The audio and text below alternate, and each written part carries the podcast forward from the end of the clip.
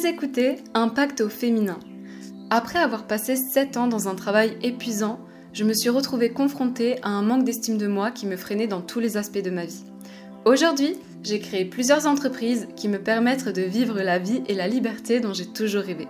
Je suis là pour partager avec toi les meilleurs outils qui m'ont permis de prendre pleinement le pouvoir de ma vie. Ensemble, nous explorons le design humain en profondeur, une approche révolutionnaire pour mieux te comprendre, ainsi que les thérapies naturelles qui te permettront d'entreprendre dans ce qui est juste pour toi et de faire respecter tes besoins réels.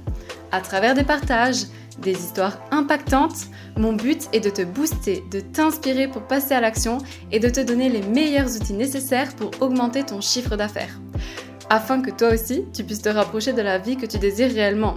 Je suis ravie de t'accueillir ici sur le chemin de l'entrepreneuriat féminin. Il est temps de briser les barrières, de montrer au monde ta force, ton talent. Prépare-toi à transformer ta vie, à prendre confiance, à t'élever spirituellement et professionnellement. Alors c'est parti, rentrons dans l'épisode.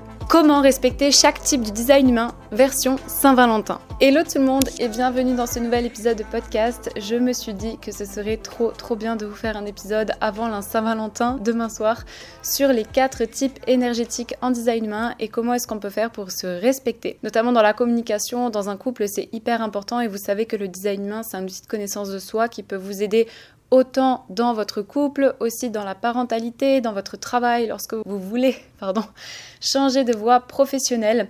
Et je me suis dit que ce serait trop trop bien de vous faire un épisode de podcast sur comment se respecter et comment respecter la personne en face. Donc on va aborder ici les quatre types énergétiques, on va voir comment est-ce qu'on peut faire pour comprendre et pour se faire comprendre le soir de la Saint-Valentin. Avant toute chose, si tu viens d'arriver par ici, je m'appelle Elisa, je suis formatrice en design main, je suis également naturopathe.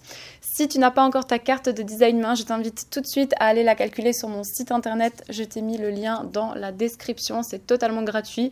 Et du coup, tu pourras avoir ta carte et aller décrypter ta carte de design main grâce à toutes les autres vidéos et podcasts qui sont sur ma chaîne. Et ce que je te propose, eh bien, c'est de rentrer dans l'épisode. Mais avant, pense à t'abonner aussi. Vous savez que ça soutient énormément mon travail, toutes les interactions que vous pouvez avoir sur ma chaîne YouTube. Et vraiment, je vous remercie pour ça. C'est juste incroyable ce qui s'est passé en quelques temps. Donc, rentrons dans l'épisode. C'est parti.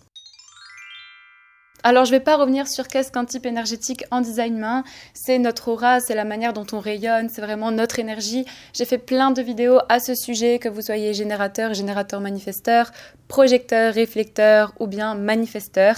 J'ai une vidéo pour chaque type sur ma chaîne. Donc déjà ça, ça va être important de bien aller voir que vous soyez générateur ou que vous viviez avec un manifesteur ou projecteur manifesteur. Ça va être pour vous une grande source d'information.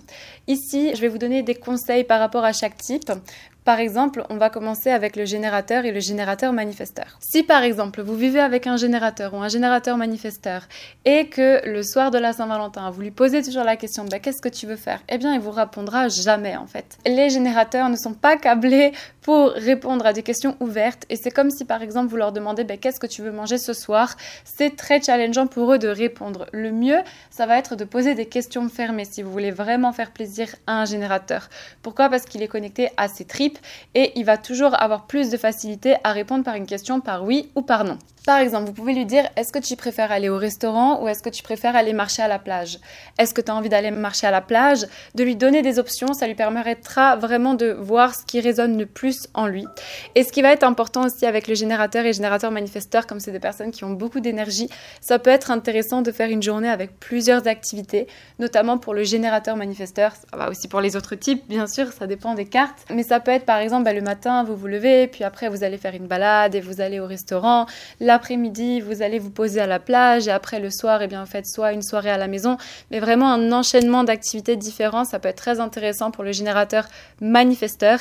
Et encore une fois, posez-leur des questions fermées en leur demandant les options et ça leur permettra de mieux comprendre ce qu'ils veulent faire. D'accord? Donc ça, c'était vraiment pour le type du générateur et générateur manifesteur. Si vous voulez connaître la différence entre le GM et le générateur pur, allez sur ma chaîne YouTube, j'ai plein de vidéos à ce sujet. Ensuite, le type du projecteur. Alors, j'adore parce que j'ai vécu pendant 5 ans avec un projecteur et je vous ai fait d'ailleurs une vidéo YouTube à ce sujet sur ma chaîne aussi. Et ce qu'il va hum, falloir comprendre avec le type énergétique du projecteur, c'est que c'est des personnes qui ont besoin de se voir eux-mêmes, qui ont besoin de se reconnaître.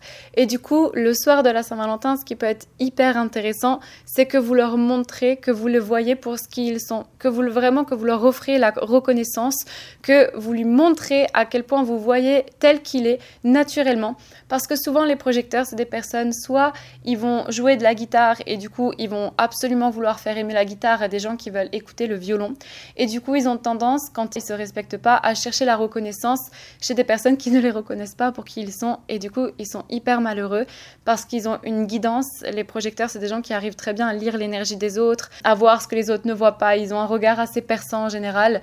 Et du coup, parfois, ils vont avoir un don ou ils vont avoir une passion et ils vont absolument vouloir en parler à des personnes, sauf que ces personnes-là ne sont pas du tout intéressées par ce qu'ils sont en train de dire et lui, il force un petit peu. Pourquoi? Parce qu'il y a vraiment cette idée de chercher la reconnaissance. Donc si vous êtes en couple avec un projecteur, ça va être important de prendre le temps de lui montrer que vous le ou la reconnaissez. Vous pouvez par exemple lui écrire une lettre en lui disant à quel point il a de la chance de, enfin que voilà que vous avez de la chance de l'avoir, que vous lui écrivez vraiment pour ce pourquoi il est, parce que souvent les projecteurs ne se voient pas et ça va être la première étape pour eux d'ailleurs de se reconnaître eux-mêmes. Et d'ailleurs il y a une question qui n'est pas du tout en lien avec le sujet, mais je viens quand même l'aborder. C'est une question qu'on me pose régulièrement. Elisa, si je suis projecteur et que ma stratégie c'est attendre l'invitation, ça veut dire que si un homme qui me plaît, je peux pas aller vers lui. Alors c'est pas vrai en, réalité. Vous pouvez bien évidemment aller vers, euh, par exemple, si vous voyez vraiment quelqu'un qui vous plaît, vous pouvez aller vers lui. C'est juste encore une fois cette idée de reconnaissance. Si vous voyez que cette personne vous reconnaît pour qui vous êtes, que vous n'avez pas besoin de faker votre image, d'être une autre personne, que vous êtes totalement vous-même, qu'il vous voit vraiment pour qui vous êtes, ben, effectivement, ça veut dire que vous avez eu la reconnaissance. Je vous rappelle que la stratégie du projecteur, c'est attendre l'invitation. Oui, mais il y a aussi cette idée de reconnaissance. C'est à partir du moment où on vous reconnaît, c'est OK, c'est le feu vert. Donc, un projecteur n'a pas besoin d'attendre que quelqu'un d'autre vienne faire le premier pas. Certaines personnes vous diront que oui, dans le design très Par expérience, je vous assure que vous pouvez, en tant que projecteur, quand on vous a reconnu au préalable. D'accord? Ensuite, le manifesteur. Ouh Là, je vais, je crois, parler du sujet qui va le plus vous impacter, surtout pour les femmes manifesteurs qui me disent toujours Elisa, je comprends pas pourquoi je dois faire le premier pas, etc. Alors, en tant que manifesteur, je vous rappelle que votre type énergétique, donc votre aura, elle est fermée et repoussante. Et c'est pas méchant, c'est juste qu'en fait, vous avez ce don de prendre les initiatives et du coup, vous avez tendance à lâcher la main de votre compagnon et aller faire ci, aller faire ça. Vous êtes drivé par des impulsions et du coup, ces impulsions-là, elles veulent être protégées qu'en général, quand vous impulsez quelque chose, c'est pour créer, faire l'innovation, à moins que vous avez été conditionné. Quand vous étiez petit, c'est très fort probable, puisqu'on dit toujours que le manifesteur, il doit agir comme un générateur et générateur comme un manifesteur. Donc le manifesteur, il est fait pour prendre des initiatives en permanence, et souvent il est conditionné. Et comme il prend ces initiatives, son aura va le protéger, d'accord? C'est pour ça que des fois on rencontre des manifesteurs et on leur dit Ah ben t'es froid, ah ben t'es calme, ah ben t'es timide, alors que c'est pas le cas, c'est pas forcément le cas. Ils sont pas froids, timides ou calmes, c'est juste leur aura qui va donner parfois cette impression-là. Et hum, du coup, comme vous avez ça, des fois ça va être challengeant de vous lire. Ça veut dire que si vous vivez avec une personne qui n'est pas manifesteur, ça va être important pour vous d'informer. Et c'est pour ça qu'il y a marqué la stratégie informée sur votre carte. Parce que si vous dites pas ce que vous voulez, votre partenaire il peut se retrouver hyper confus. Donc, je sais que c'est pas ce qu'on voit dans les Disney, que c'est l'homme qui doit ramener, qui doit toujours deviner ce qu'on veut, etc. C'est aussi valable pour d'autres types, bien sûr. Enfin, il peut y avoir cette idée de dire ce qu'on veut, etc. Là où je veux en venir, c'est que soit vous êtes en couple avec un manifesteur et du coup vous lui rappelez de vous dire ben, qu'est-ce qu'il aimerait pour la Saint-Valentin, qu'est-ce qu'il aimerait faire? Soit vous êtes manifesteur et vous commencez déjà à donner des options à votre conjoint avant le soir de la Saint-Valentin. Pourquoi? Parce qu'encore une fois, cette aura peut être difficile à vous lire et du coup, au niveau de la surprise, ben, on peut se retrouver vraiment comme qu'est-ce qu'il veut, qu'est-ce que je peux faire pour lui faire plaisir, etc. Et encore une fois, c'est vraiment ce que vous projetez à l'extérieur. Donc voilà pour l'explication et c'est souvent le cas de femmes qui me posent la question mais pourquoi est-ce que c'est toujours à moi de faire le premier pas? C'est pas que c'est à vous de faire le premier pas, c'est juste d'informer en fait la personne de qu'est-ce que vous aimeriez et vous verrez que les choses sont beaucoup plus simples et beaucoup plus fluides de cette manière-là. Et pour le réflecteur, très très très important pour lui, ça va être le lieu. Donc avant le jour de la Saint-Valentin, posez-lui la question quels sont ses lieux préférés, où est-ce qu'il se sent le mieux, parce qu'encore une fois, vous le savez, le réflecteur, quand il se sent pas bien dans un endroit, il va pas du tout réceptionner les informations de la même manière.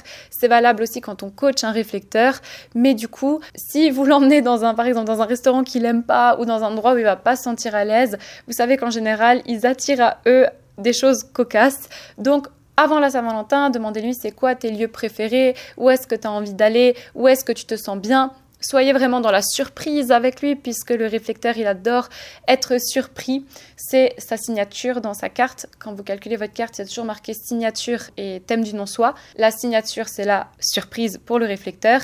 Et du coup, ça peut être intéressant soit de l'emmener à des endroits différents, soit, eh bien, de vraiment lui poser cette question quels sont tes endroits préférés? Parce qu'il a besoin d'être en totale harmonie dans l'endroit où il se trouve. Donc voilà pour cet épisode de podcast vidéo YouTube très court. J'espère que ça vous aura donné des informations très précieuses. Regardez autour de vous les cartes des personnes avec qui vous vivez, c'est toujours très utile pour comprendre aussi. Encore une fois, là j'ai parlé uniquement du type énergétique, mais on prend toujours la carte dans son entièreté. Et si tu as aimé cette vidéo, pense à la partager autour de toi à des personnes que ça pourrait intéresser, notamment pour le soir de la Saint-Valentin. Sur ce, bien, je vous souhaite une lumineuse soirée en amoureux. Profitez bien. Encore une fois, merci pour le soutien que vous m'apportez sur ma chaîne. Et je vous dis à très vite, une lumineuse journée ou soirée.